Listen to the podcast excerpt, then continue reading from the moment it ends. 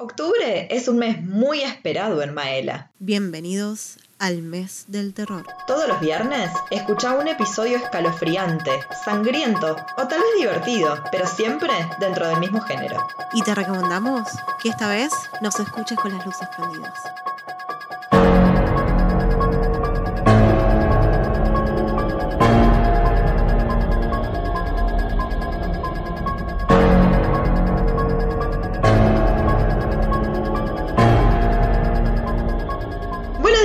Tardes o buenas noches y sean muy bienvenidos a un nuevo episodio de Maela Reviews. Llegamos al número de la desgracia y justo en el mes del terror. Increíble. Qué suerte que tenemos de no ser america- americanos y creer en esas boludeces, ¿no? Tal cual, tal cual. Tenemos mucha suerte de ser sudacas y tener nuestras propias tradiciones muy alejadas de las costumbres de Estados Unidos. Así que por lo pronto vamos a arrancar saludando a quien se metió, por supuesto, como siempre en la presentación, mi amiga Lara. ¿A vos te parece que digas meter como cuando lo que hago es recordarte cómo comienza el programa? es que todos los días te olvidas, entonces yo siempre estoy detrás tuyo diciéndote cómo comienza. Antes de empezar a contarle a la gente de qué va este capítulo, a pesar de que lo pueden tranquilamente leer en nuestro título y probablemente descifrar desde la foto, seguro que sí, lo que vamos a recordarle a nuestros queridos oyentes es dónde nos pueden encontrar, aparte de esta hermosa plataforma donde nos estén escuchando. Si te copa las historias de terror y todo aquello que tenga que ver con el género, ya sea comedia, ya sea drama, ya sea thriller psicológico, no te preocupes, Maela tiene tu espalda y vamos a estar subiendo durante todo el mes de octubre diversas reviews de películas de terror o documentales de terror o terror comedia o terror romántico o parodias para que estés equipado y puedas armarte todos los viernes y los sábados de Halloween esas maratones de pelis de terror que realmente quieres. Lo importante que por supuesto Lara se olvidó de decirte es que todo eso lo puedes encontrar en nuestra cuenta de Instagram, arroba Maela Reviews. Lo más importante que te tenía que decir. Bueno, por eso nos, complementa- nos complementamos también. Por supuesto que sí. También es importante recordar a la gente que puede suscribirse a nuestro podcast, sea donde sea que nos, estés escuchando. Acordate que cuando salió un episodio nuevo de Maela Reviews es viernes y nada mejor que el viernes para arrancar la semana. También te recordamos que en nuestro Instagram, cierto es que estamos haciendo un recontra mega especial de terror por el mes de octubre. Lo mismo estamos haciendo en el podcast, como sabes por nuestra hermosísima intro. Pero te recordamos que siempre estamos hablando de un montón de otro tipo de géneros.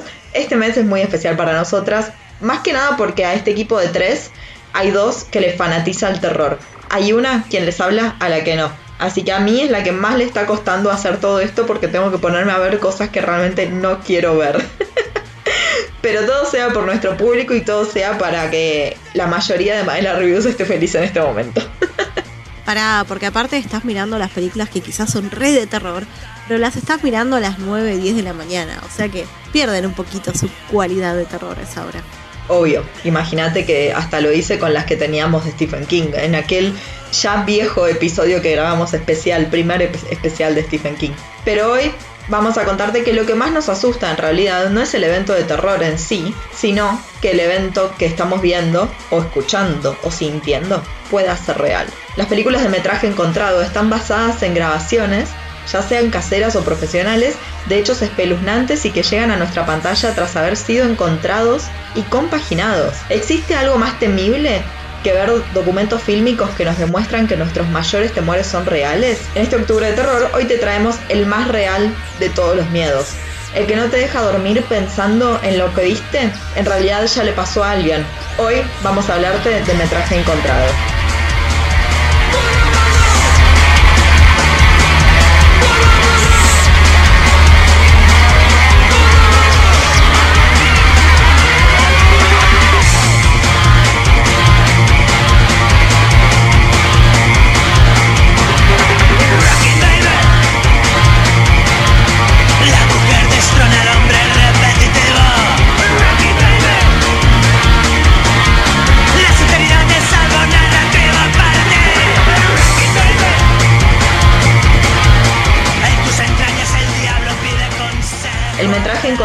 Te da una cercanía con el hecho porque le pudo haber pasado a tu vecino. Es algo tremendo.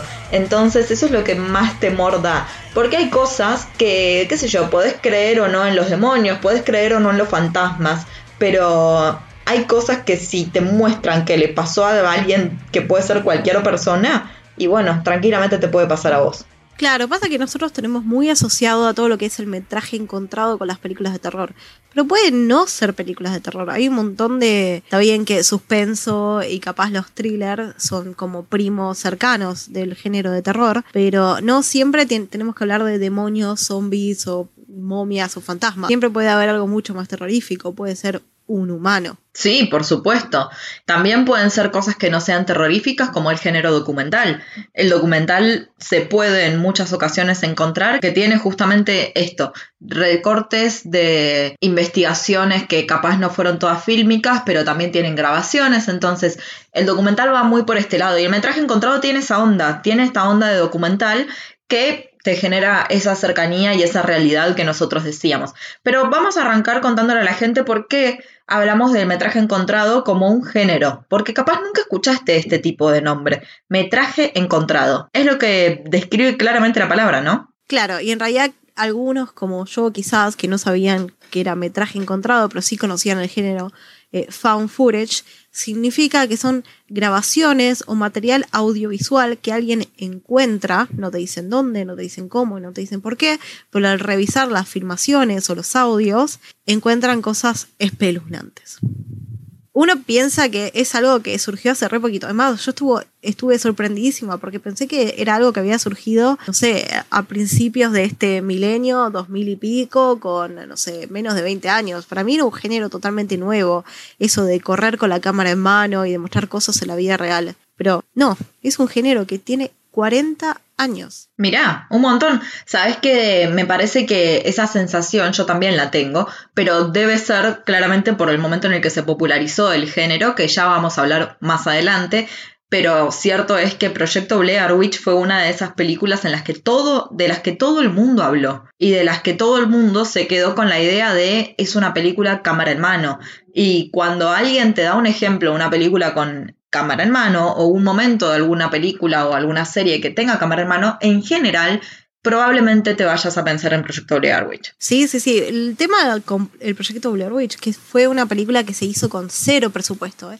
Cero, cero, cero. Pero le pusieron un montón de, de, pie a todo lo que fue el marketing del momento del estreno de la película. Porque te hacían creer que era una película que era, era real. En ningún momento te dicen que es un falso documental te presentan, encontramos estas imágenes de gente que eh, está hablando, no sabemos qué le pasó, hicieron desaparecer a los actores. Pero bueno, en un ratito te vamos a contar muy bien todo lo que tiene que ver con el proyecto de la Bruja Blair, porque mientras es la más conocida del género, o una de las más conocidas, no fue la primera. No, es verdad que no fue la primera. Como decías, este género tiene 40 años y algunas de las características que vas a ver que te vamos a contar dentro de las películas que vamos a hablar hoy, acordate que cuando nosotros arrancamos a hablar de un género o subgénero, te presentamos una película en la cual nos vamos a basar para mostrarte estas características propias del género o del subgénero.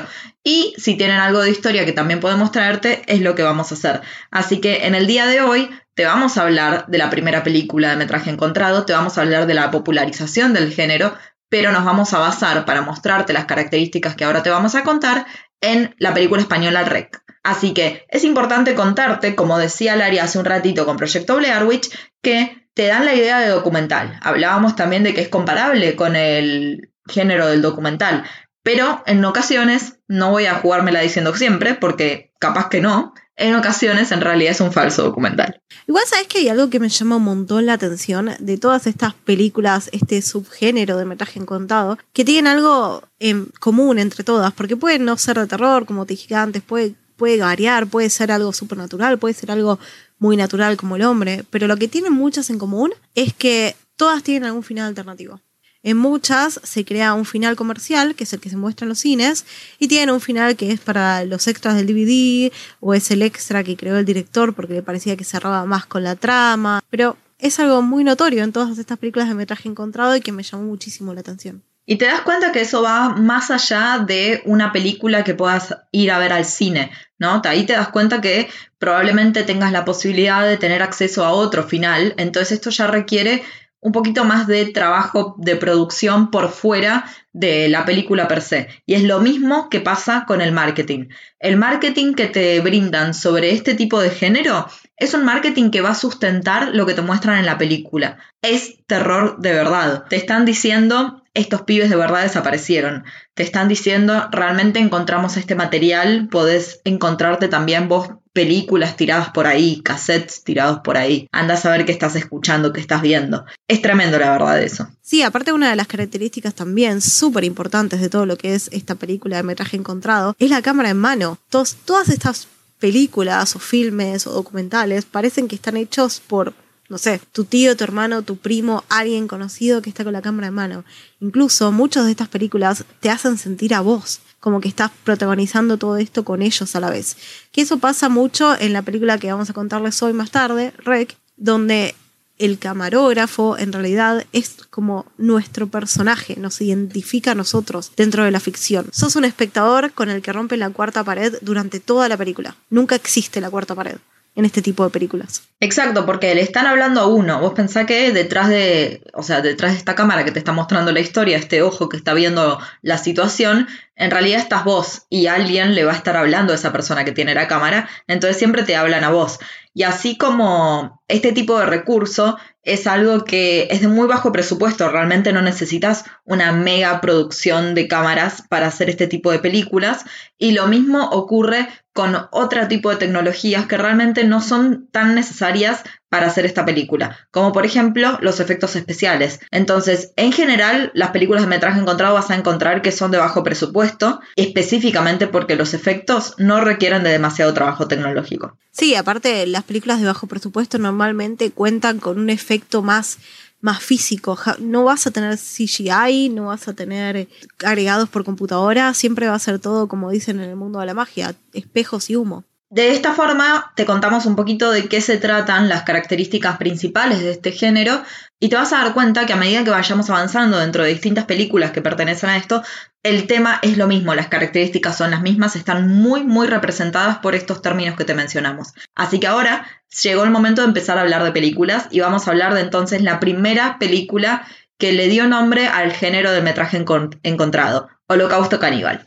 Es tremendo porque primero te quiero abrir diciendo que todo el mundo pensaba que esta película había sucedido de verdad. La gente dudaba que era una película. Imagínate, es la primera que usa este método de material fílmico encontrado, entonces todo el mundo creía que era real. Y el director de la película tuvo un montón de líos con esta película. El director se llama Ruggero Diodato, que es un director italiano, porque era una coproducción brasilera italiana, no sé, todo un lío eso, pero lo llevaron a tribunales. Lo llevaron a tribunales porque tuvo que demostrar con, con material fílmico, con el detrás de escena, con que estuvieran los actores vivos, porque como los mataban de maneras sangrientas y tan reales durante la película, y además de la manera con la que estaba filmada, no creían que no haya sido una película de asesinatos reales. Es tremendo, porque estamos hablando de tipo hace 40 años atrás. Qué zarpado, la verdad es que muy zarpado está buenísimo enterarte cómo empieza un género, porque en general la gente capaz no cree que sea fantasía, que sea que no sea real lo que estás viendo. Y, la, y a decir verdad, este tipo de género que como te decimos, te acerca tanto a la realidad y es posible que la gente realmente haya pensado que no era tan mentirita lo que te estaban contando. Y tiene hasta sentido que lo lleven a tribunales. Sí, igual tuvo un montón de problemas más, que no importa, te cuento un poco de la película y después te cuento, pero las escenas violentas de la película, todas las escenas de asesinatos o de cosas que suceden en la película, que no voy a entrar en detalle, son hechas con efectos especiales reales. Estamos hablando de los 80, donde estaban a, flor las películas slashers y todo el mundo veía como, no sé, Jason mataba a alguien o algún asesino serial le cortaba la cabeza. Entonces no era novedad para nadie ver estos efectos. Pero sin embargo, con el motivo de cámara en mano, eran imposibles de no creer. Vos creías realmente que estaban asesinando a alguien. Pero bueno, Más allá de ello, te cuento un poquito del plot de la película, que es de un grupo de documentadores que quieren ir a conocer una tribu en el medio de la selva amazónica y tipo iban a estar dos semanas y no vuelven, no vuelven, no vuelven. Entonces el quinto investigador decide ir a buscarlos, decide ver por qué, qué es lo que está retrasando tanto el proyecto. Y cuando va a buscarlos no los encuentra, encuentra solo lo que quedó de ellos, restos de campamento, restos de material, ropas rasgadas y todo y lo que rescata es las cámaras con todo el material fílmico que tenían adentro. Y ahí es cuando empieza la verdadera parte de este metraje encontrado, porque nosotros empezamos a ver qué se había filmado. Y bueno, es una película de asesinatos, así que no voy a entrar más en detalle de eso, sobre un grupo caníbal, se llama Holocausto Caníbal, así que no les voy a contar. Pero nada, a medida que va avanzando la historia, uno se va metiendo cada vez más en cómo está esta tribu. Comienzan asesinando animales, que lamentablemente para vos y para todos fue algo que pasó real. En este momento no estaba Pita atrás diciendo tipo, ojo, lo que hacen con los animales. Incluso asesinaron animales fuera de tomas, o sea, innecesario. Y bueno, nada, y eh, nosotros nos vemos obligados a tratar de entender si son los, estos los caníbales, los verdaderos salvajes de todo, o si en realidad eran los exploradores, los verdaderos salvajes y que se habían metido demasiado adentro donde no se tenían que meter. Qué fuerte. Sabes que incluso sabiendo el nombre, yo no estaba enterada de nada de esto, de esta investigación corrió por tu lado. Entonces, incluso con el nombre, no sé, no, no había pensado en que, claro, los salvajes realmente eran caníbales. No, no sé, no me había cerrado esa idea. Pero hasta te diría que tiene sentido, ¿no? Porque te estás metiendo, o sea, yo lo que pienso es si tiene sentido o no que vayan mandado al director a pedirle que, que les corrobore que la película realmente fue una película grabada a propósito con toda esta historia. Y es verdad, o sea, vos estás aparte mostrando a un grupo de gente que capaz uno no conoce y estás creando una tribu y puede ser que la gente no conozca qué pasa dentro de las tribus. Entonces, ¿por qué no sería real esta historia? ¿Viste? Puede ser. Sobre todo por este miedo a lo desconocido, que es claramente en lo que se basa esta película. Aparte, que quizás tiene algo que ver y a la vez no, estamos hablando de los 80 y estamos muy en el medio de todo lo que es el género snuff, que es un género muy complicado y es, y es algo que se hacía muy cine independiente, cine oculto, al igual que esta película, porque esta película también se hizo con, dentro de todo, bajo presupuesto, en el medio de la selva amazónica, o sea, no, no, no tenían el control ni cumplían con las regularidades de cualquier otra producción. Entonces, nada, la duda estaba planteada y se tuvo que, solucionar, había que investigar. Pero varios años después llegó otra película que la verdad, si la viste, es difícil que lo olvides. Yo la vi y quedé traumadísima con esa película.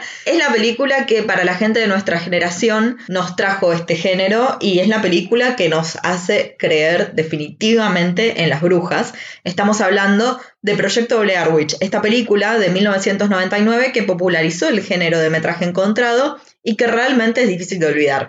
Acordate que esta película fue publicitada como una película basada en hechos reales. Entonces, que encima te arranquen diciendo eso es un poco estas características que te mencionábamos de documental o falso documental lo que te están mostrando. Bueno, lo que efectivamente nos trae el proyecto Blair Witch es la historia de tres estudiantes de cine que deciden investigar la leyenda local de los bosques de Burkittsville. Y la leyenda local de estos bosques es que existe una bruja que se llama la bruja de Blair. Acá vamos a encontrar a estos tres estudiantes que no son los que comienzan la historia. Nosotros la historia la empezamos un año después de todo esto.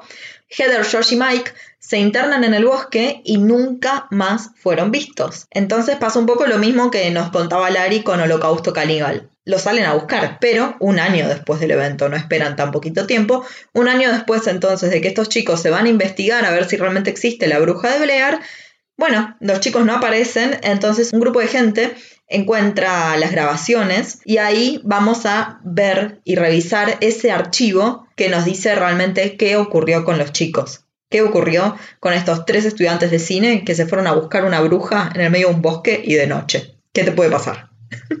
Es una mala idea por donde lo mires.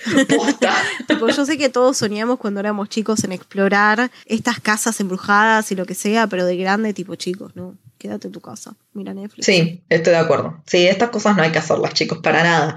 Porque bueno, estos chicos, te avisamos, no aparecen.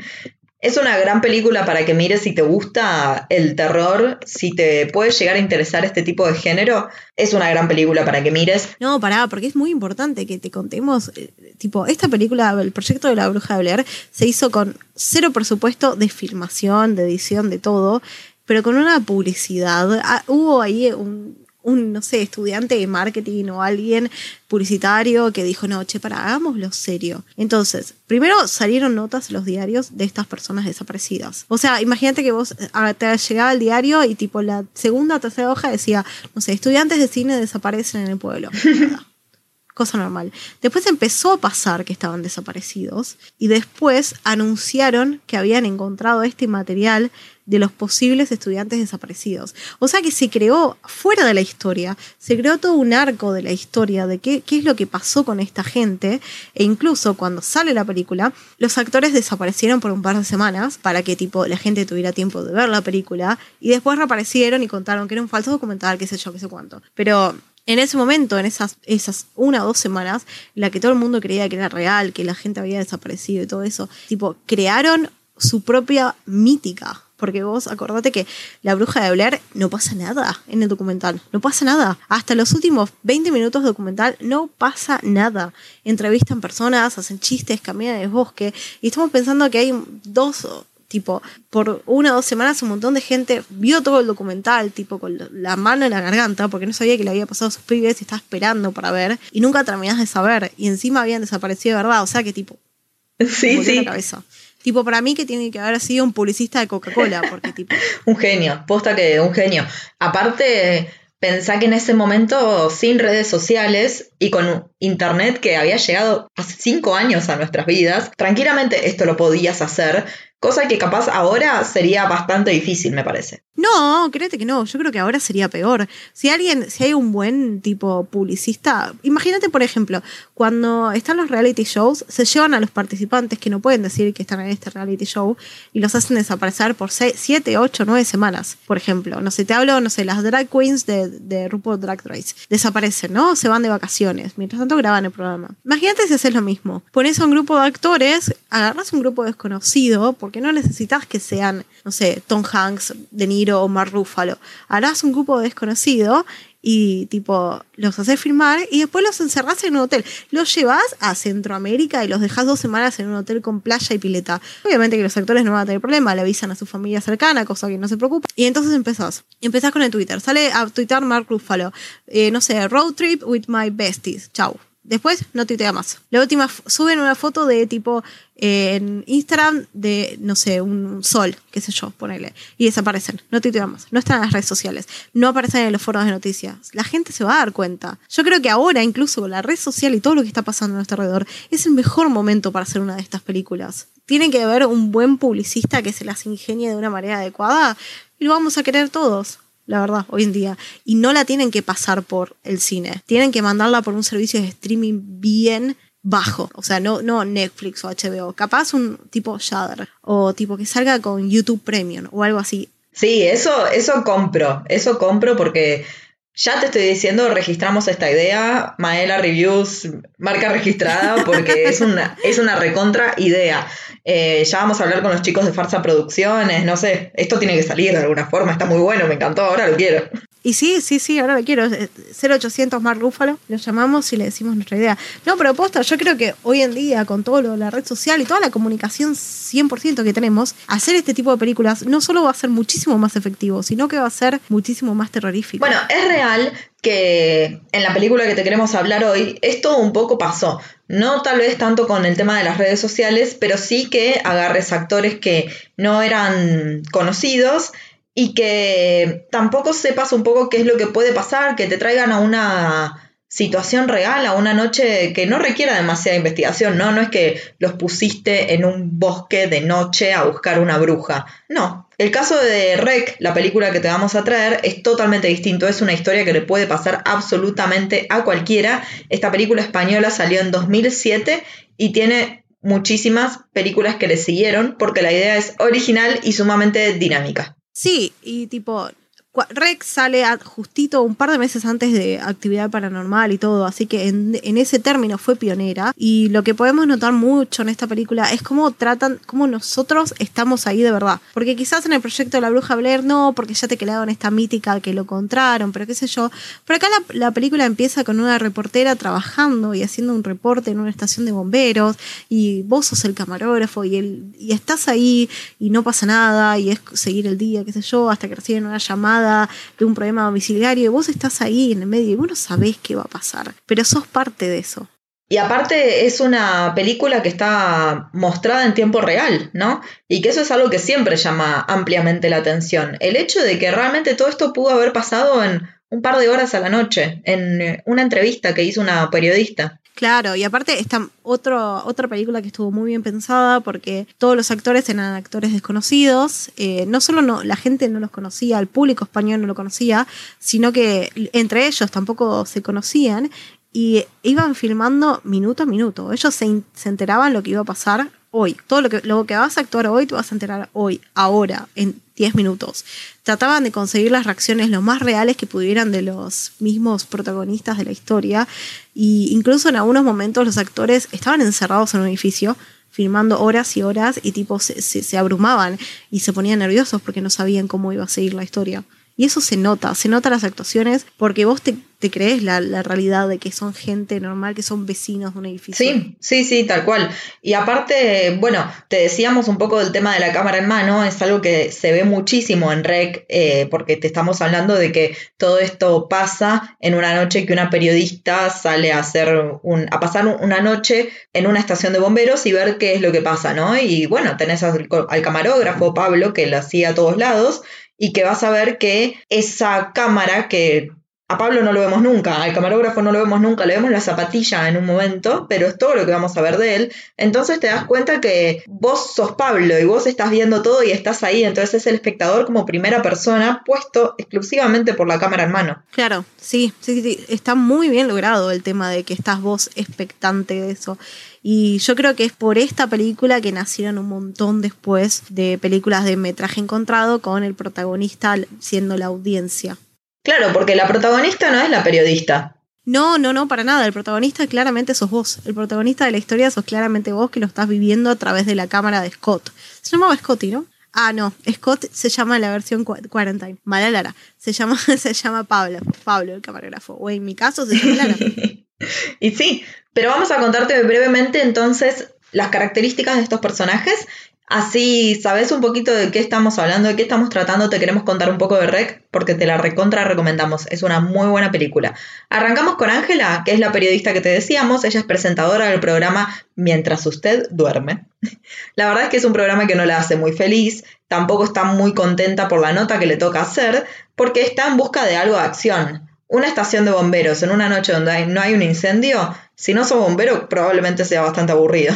Ella es quien nos lleva durante todo lo que está sucediendo a nosotros a protagonizar la historia. Pero en realidad, quien está detrás de cámara, como te decíamos antes, era Pablo. Y muchos de los otros que van a estar con nosotros durante toda esta situación de cuarentena son los bomberos, los bomberos que están en la estación y que reciben el llamado mientras ella los entrevistaba. Bueno, esos son los que están encerrados en el edificio con nosotros, además de los vecinos y la policía. Sí, va a haber tres policías que ya van a estar en la escena cuando nosotros lleguemos a este edificio y los vecinos que vamos a tener un par que son medio casi que el común que te puedes cruzar, ¿no? Tenemos a una madre con su hija, que la hija está enferma, tiene anginas. Después tenemos una familia japonesa que tiene un local textil en la planta baja. Tenemos obviamente al discriminador de la familia japonesa que le dice a estos chinos que vinieron acá. Tenés una pareja de gente muy grande, ya abuelos, probablemente tengas un médico, un enfermero o algo así, bueno, también lo tenés. Estos personajes te están diciendo también que son realmente vecinos que puedes encontrarte en cualquier tipo de edificio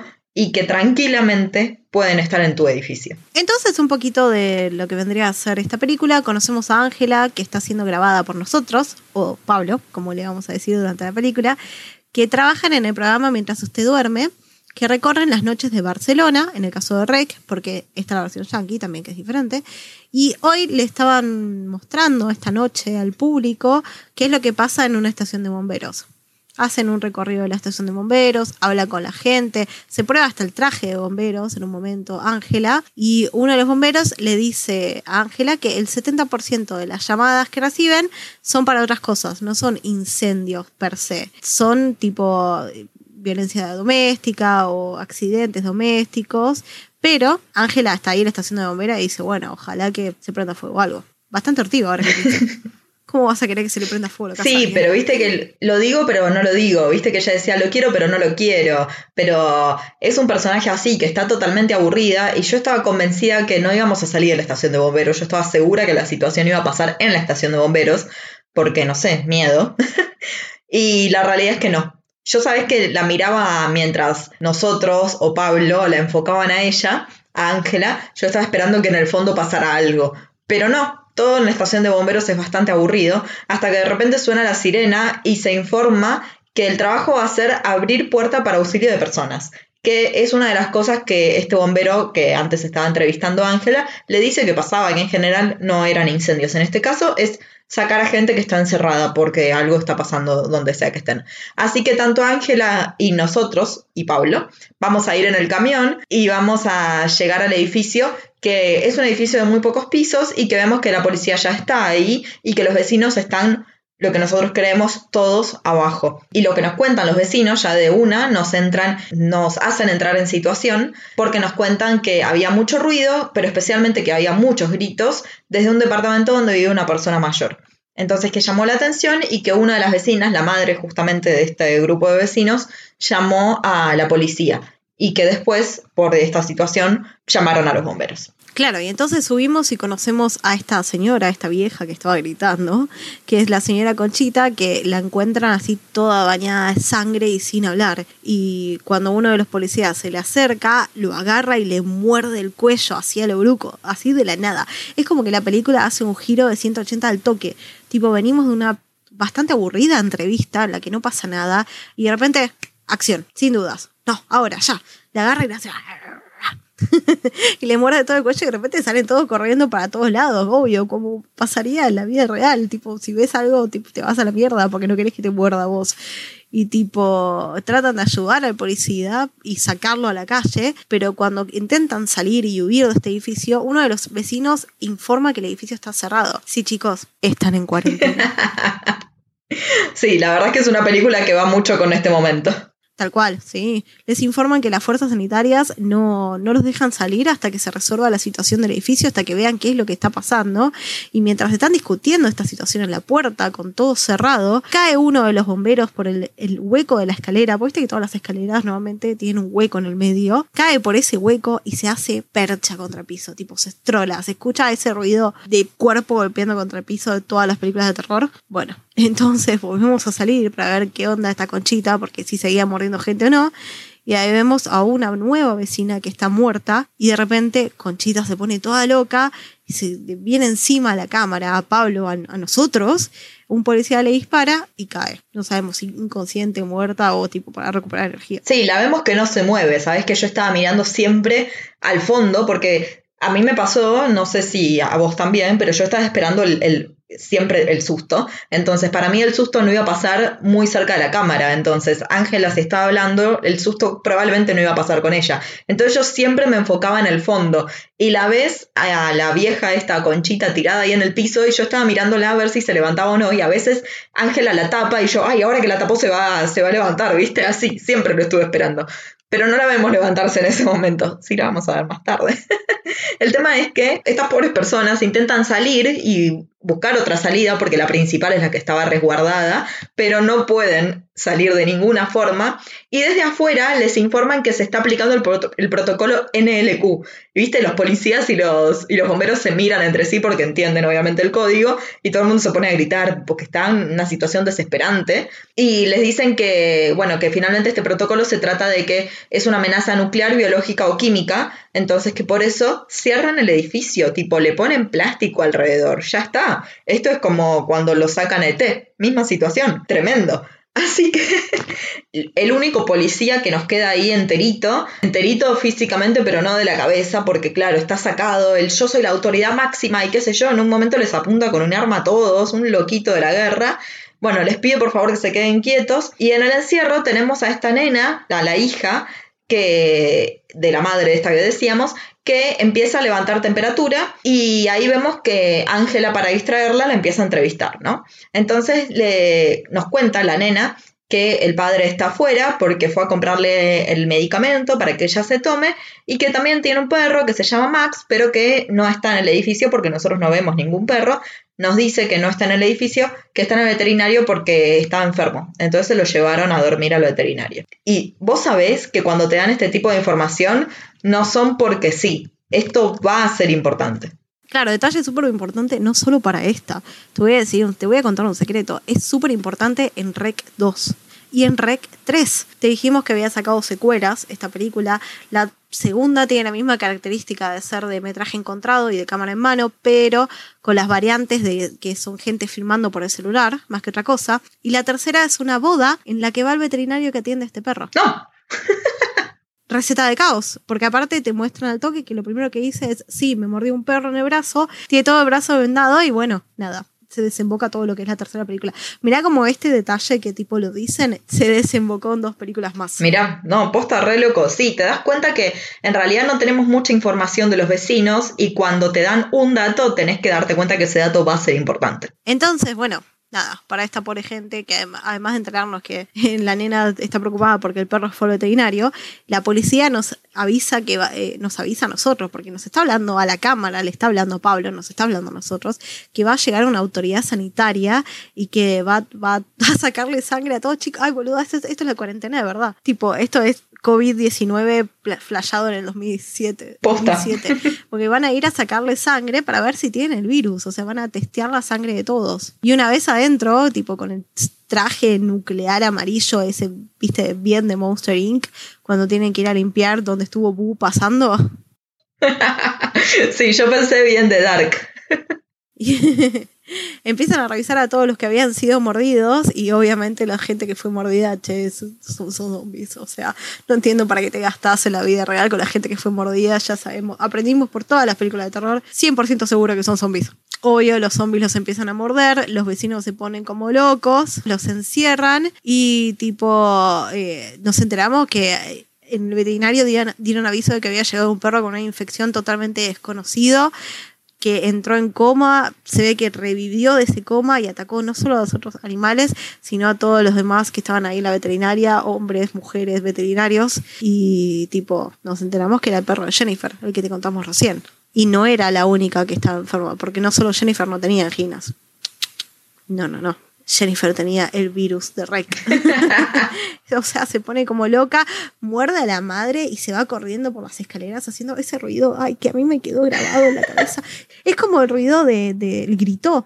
Viste que, no sé mm. si a vos te pasó el ruidito y el grito que hace el nene cuando se queda sin aire y se ahoga. Ay, sí, no. Bueno, eso me pasó con este sonido de la nena subiendo la escalera a cuatro patas como un perro que está Descontrol Zombie. Recordemos que esta película salió tres años antes de que el género zombies se popularizara tanto en televisión de todos los días con The Walking Dead.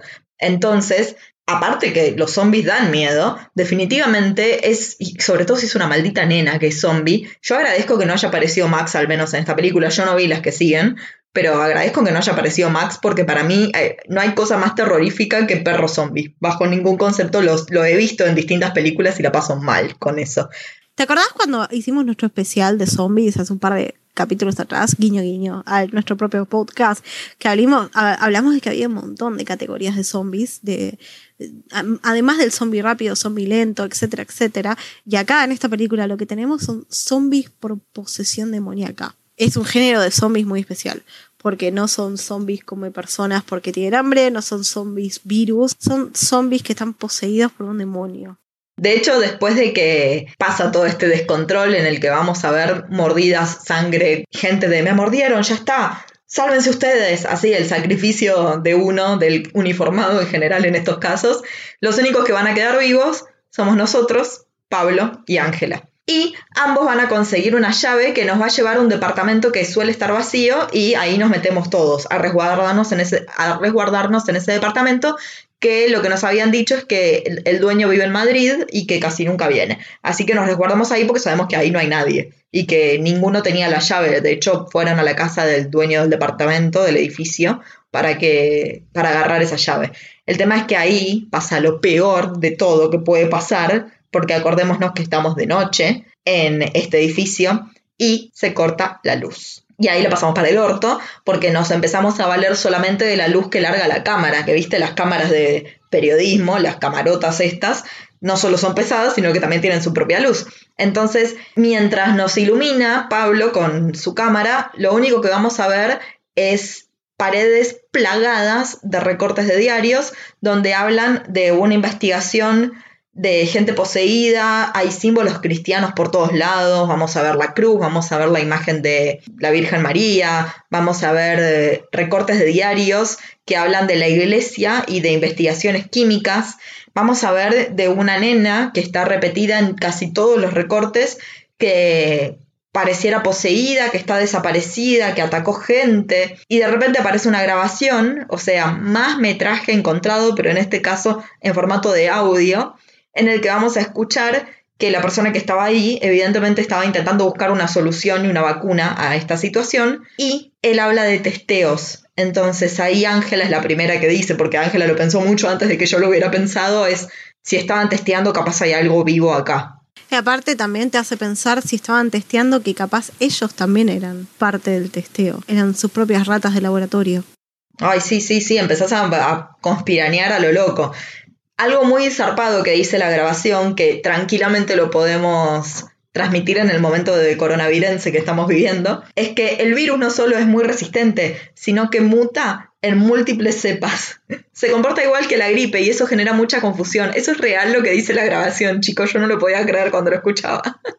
El tema es que, bueno, siguen investigando y se encuentran con este niño zombie, que, que miedo, eso me hizo acordar al nene del grito, me re hizo acordar a ese nene, Pero no es un niño zombie, es un niño poseído demoníaco. Mirá, mirá, claro, no lo pensé, porque claro, él no los ataca a ellos. Él simplemente lo que hace es sacarnos la luz. No, y aparte, acordate que lo último que vemos de la película, acordate que nosotros, siendo Pablo, eh, en un momento eh, cae la cámara y está todo siendo filmado en esta visión nocturna donde solo se ven los tonos verdes.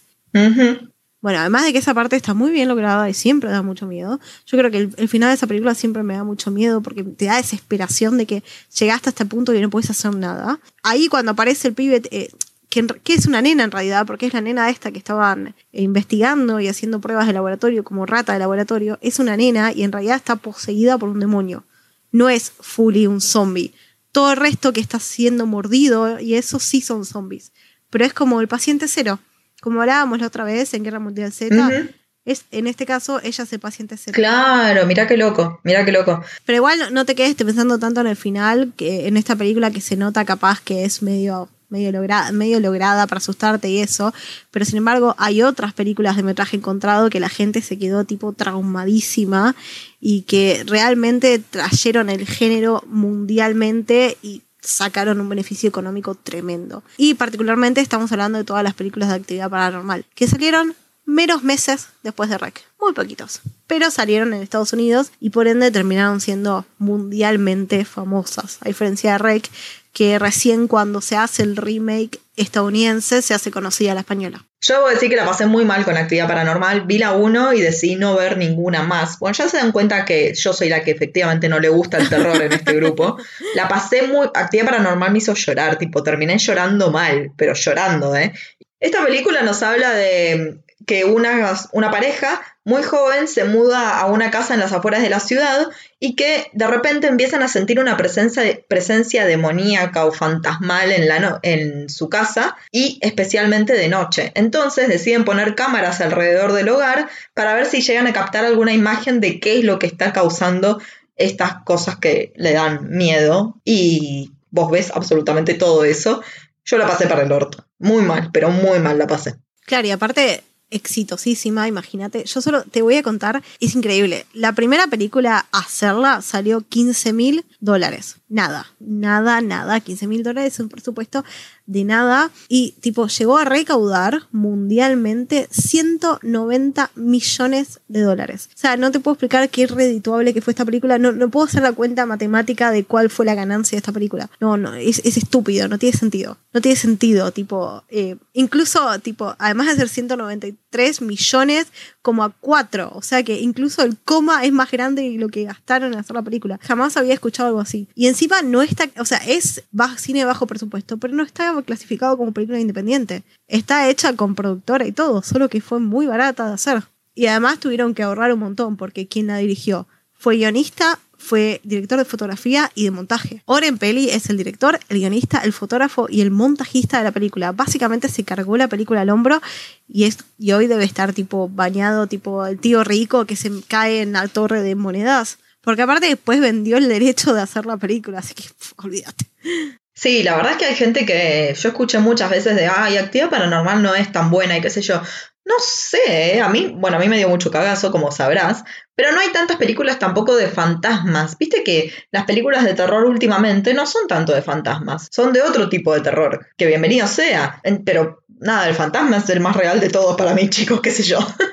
No, y aparte tiene un montón, para estar hecha con súper bajo presupuesto, los efectos que tiene eh, son efectivos, valga la redundancia. Eh, los, el movimiento de las cámaras, las cosas que se mueven solas, que vos decís, sí, está bien, está atado con el hilo y se lo llevan. Pero dale, estás en el medio de un, de un cine en sala oscura o incluso si estás sentado en el living de tu casa, ves eso y te lo fumás, te lo crees. Pero para mí lo único malo de esta película es que yo creo que la primera fue buenísima y después la cagaron. Después la cagaron, quisieron sacarle, exprimirle todo el jugo, pero ya ese limón no tenía jugo. Y tiene como cinco o seis secuelas y tipo una de ellas es precuela, que es de, la protagonista femenina cuando era chiquita. Y no, para mí se, se fueron de mambo con el tema. Para mí esta película es la mejor de todas. Bueno, y de hecho, la película Rec fue tan buena que también hubo adaptación norteamericana de ella. Fue una película que salió un año después de la Rec original y se llama Quarantine, o sea, cuarentena. Salió, como te decíamos, en 2008 y lo que pasó incluso es que aquellos que la hicieron dicen que fue una maldición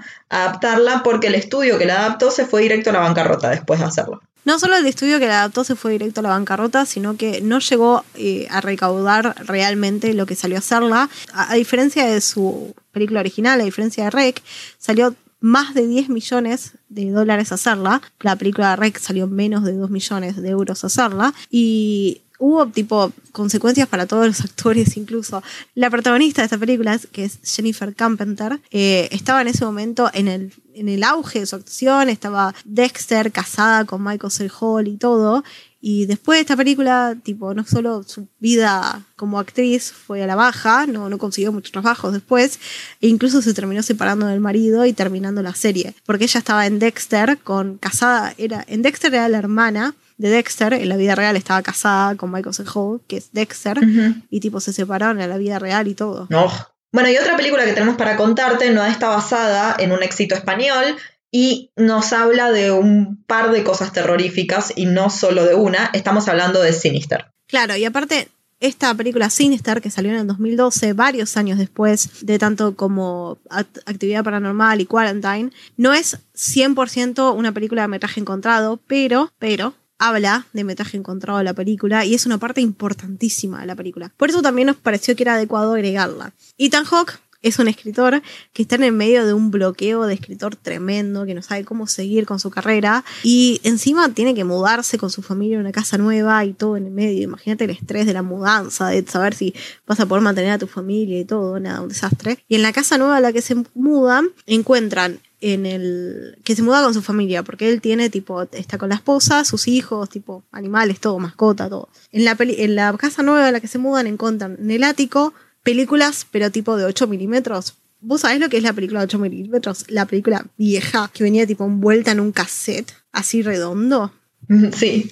bueno, encuentra estas películas de 8 mili- milímetros y una cámara y una, un aparato para reproducirlo, porque no es un simple reproductor de cine, es como más extraño. Ponele un reproductor de cine. Entonces pone las películas y lo que encuentra en esas películas, este metraje encontrado, es familias siendo torturadas y asesinadas de las maneras más creativas que te puedas imaginar. Mm. Encuentra familias colgadas de los árboles, ahogándose, tipo tapadas con sacos y vos nu- nunca sabés. Después encuentra tipo eh, familias en un piso con agua y después se ve algo que tira un cable ele- con electricidad que electrifica todo el piso con agua y a la gente. Bueno, nada, encuentra todos estos videos y se obsesiona. Se, se obsesiona con saber de dónde salieron, quién lo hizo, si puede atrapar a la persona que lo hizo, porque se está imaginando un asesino serial de manera ridícula y lo que no se da cuenta, pero nosotros sí, es tremendo. Chicos, spoiler alert, les voy a contar toda la película, que las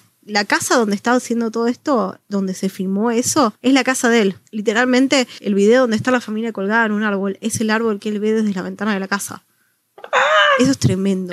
Aparte, tipo, se obsesiona a nivel de que, tipo, empieza a abandonar un poco, de descuidar a su familia y no se da cuenta de cosas que están sucediendo. Bueno, tenemos la- al personaje de la esposa que no pincha ni corta, pero tenemos al personaje del policía de esta ciudad nueva a la que se mudaron, que es medio un, un psychic que le trae un muy poquito de comedia, muy poco por su forma de actuar. James Ransone es el policía de esta ciudad y que lo quiere ayudar y todo. Pero bueno, chicos, pasa algo terrible en esta película que les voy a contar porque no lo puedo, no puedo ser yo la única que la vio. Tipo, los asesinos de todos estos eran siempre los niños, hijo o hija de la familia que, que era convencida por un demonio, que es el demonio de Sinister, a asesinar a toda la familia. Y mientras él está tan obsesionado con encontrar realmente eh, quién es lo que pasó, no se da cuenta que hay un demonio que le está comiendo la cabeza al hijo hasta que el hijo mismo lo droga con un té y después los asesinan. Mm. Y termina así la película con la familia siendo asesinada y este demonio robándose el alma del niño tras haber asesinado a la película. Es tremendo, yo te juro que a mí me dio un miedo de, de cagarse. A mí no me gustan las películas con niños. eh, los, los- los- nenes actúan muy bien, no, no lo puedo explicar. Los niños actores están siempre re bien casteados. Nunca hay un niño actor que, me, que no me haga creer que está poseído. Posta. Además, yo te digo que a veces cuando mi sobrinito se ríe con su risa infantil, a mí me da miedo. Así, a ese trauma, te digo. Bueno, sí contarte que por si querés seguir asustándote, porque sé que a vos te encanta y a mí no, yo por supuesto no pienso ni ver esta película, pero en 2015 salió la segunda parte, así que si querés la podés mirar. Te cuento que la segunda es diferente. En la segunda, primero no está Ethan Hawke, lo que es siempre una lástima porque es un actorazo, pero más allá de eso, eh, en esta película el demonio lo vemos más del lado de los chicos en vez de, del lado del padre que está obsesionado. Vemos como el demonio trata de convencer a un par de gemelos de que asesinen a la familia, pero hay uno que se resiste, que no quiere asesinar a la familia. Entonces lo vemos más por ese lado. Qué miedo igual, no, no, me, no me causa ningún tipo de gracia, no las voy a ver. Así que bueno, he aquí nuestras recomendaciones del género de metraje encontrado. Como te decíamos, es algo que es parte de este octubre de terror de Maela y aparte es algo que te hace sentir el terror más cerca de lo que te puedes imaginar. Yo te quiero ver yéndote a dormir y no imaginándote que el que te sacó la sábana no es la persona con la que estás durmiendo, sino algo relacionado con actividad paranormal. Quiero ver que te pase eso y que realmente no tengas estas pesadillas. ¡Oh! ¡Qué mal que lo voy a pasar hoy! Pero qué bien, qué bien ejecutadas que están todas las películas de metraje encontrado. Hoy en día, si no usas el scare jump o si no tenés ese tipo de música que de repente suena muy fuerte y te asusta, no, no sabes cómo hacer. Y en cambio con las películas de metraje encontrado, por ejemplo en Rec, en Rec no tienen música. Los directores hicieron la película a propósito sin la típica música de fondo que va ambientando. O sea, a vos te da miedo porque la situación y la actuación es tan buena que te, te tensan y te dan Sí, sí, te recontra atrapa y te hace de verdad sentir que le puede pasar a cualquier persona. Entonces, eso es lo peor que le pueden hacer a alguien con algo de terror, al menos para mí. De esta forma, Lari, vamos a ir cerrando el episodio de hoy. Espero que lo hayas disfrutado. Yo me voy con muchas ganas de ver una comedia. Eh, estoy mirando una serie de comedia y pretendo verla apenas terminemos de grabar esto, porque la estoy pasando mal. Y aparte se está haciendo de noche, lo cual tampoco me causa gracia. Por suerte no está lloviendo, no hay truenos y no vivo sola, porque si no la pasaría muy, muy, muy mal. Así que no estoy nada feliz con este octubre de Maela. Me hace feliz grabar con vos. Espero que vos lo hayas disfrutado. Espero que sigas disfrutando de este hermoso mes para tu persona y que nuestra productora ejecutiva también está feliz por esto. Lari, vamos a recordarle a la gente dónde nos puede encontrar, aparte de este hermoso lugar donde nos estén escuchando y espero que nos estén escuchando de día. Si querés mejorar tu octubre de terror y no sabes qué ver, porque ya te viste todo lo que está en Netflix, no te preocupes. Nosotras sabemos que tenés ganas de ver películas de terror y estamos haciendo reviews todas las semanas de distintos tipos de películas de terror, con un poco de comedia, con un poco de drama, bien terror, horror, bien tipo capas gore, pero no te preocupes, estamos cubiertos y en Maela Reviews siempre hay una review nueva para que veas. Esto es así, ya estamos a mitad del mes de octubre, así que eso implica que nos quedan un par de episodios de podcast de terror. Así que prepárate, te vamos a seguir trayendo cosas muy interesantes. Hay uno que estoy esperando con muchas, muchas, muchas ganas, más que ningún otro. A este le tenía mucho miedo, lógicamente.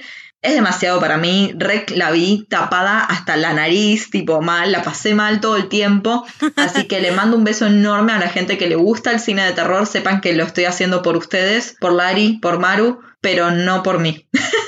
Por los Maela fans. Y de esta forma también les queremos recordar que en la aplicación que sea que estén usando para escuchar este episodio, nos pueden seguir y de esa forma van a estar enterándose que se subió un nuevo episodio de Maela Reviews, o sea que es viernes y que comienza su fin de semana. Capaz un fin de semana lleno de terror. Chao, chao. Y que tengan dulces sueños.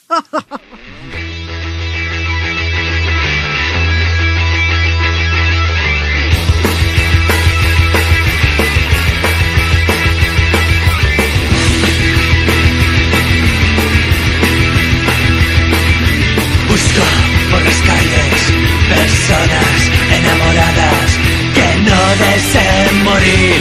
Jamás, jamás las persigo de cerca.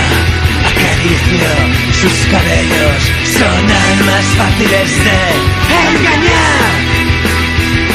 Deseo, esta noche hay rock and roll, overbooking de opiniones y me muero por un poco de sangre, sangre. Nos reconocemos sin hablar, nos alimentamos cerca de un bar, de una bella sustancia llamada sangre, sangre. Vinculado con el humor, el terror, que afectan las mismas partes del cerebro. Entonces, en realidad, vos querés ir a ver una comedia, pero la comedia, tipo, te va a afectar lo mismo que te afecta una película de terror. Solo que son dos lados distintos de la misma moneda. Por un lado, reírte y por otro lado, asustarte.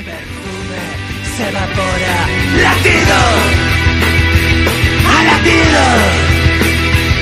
Tu cortada respiración excita mis realidades y los gritos se funden en pasión. Deseo, oh, esta noche hay rock and roll, overbooking de opiniones.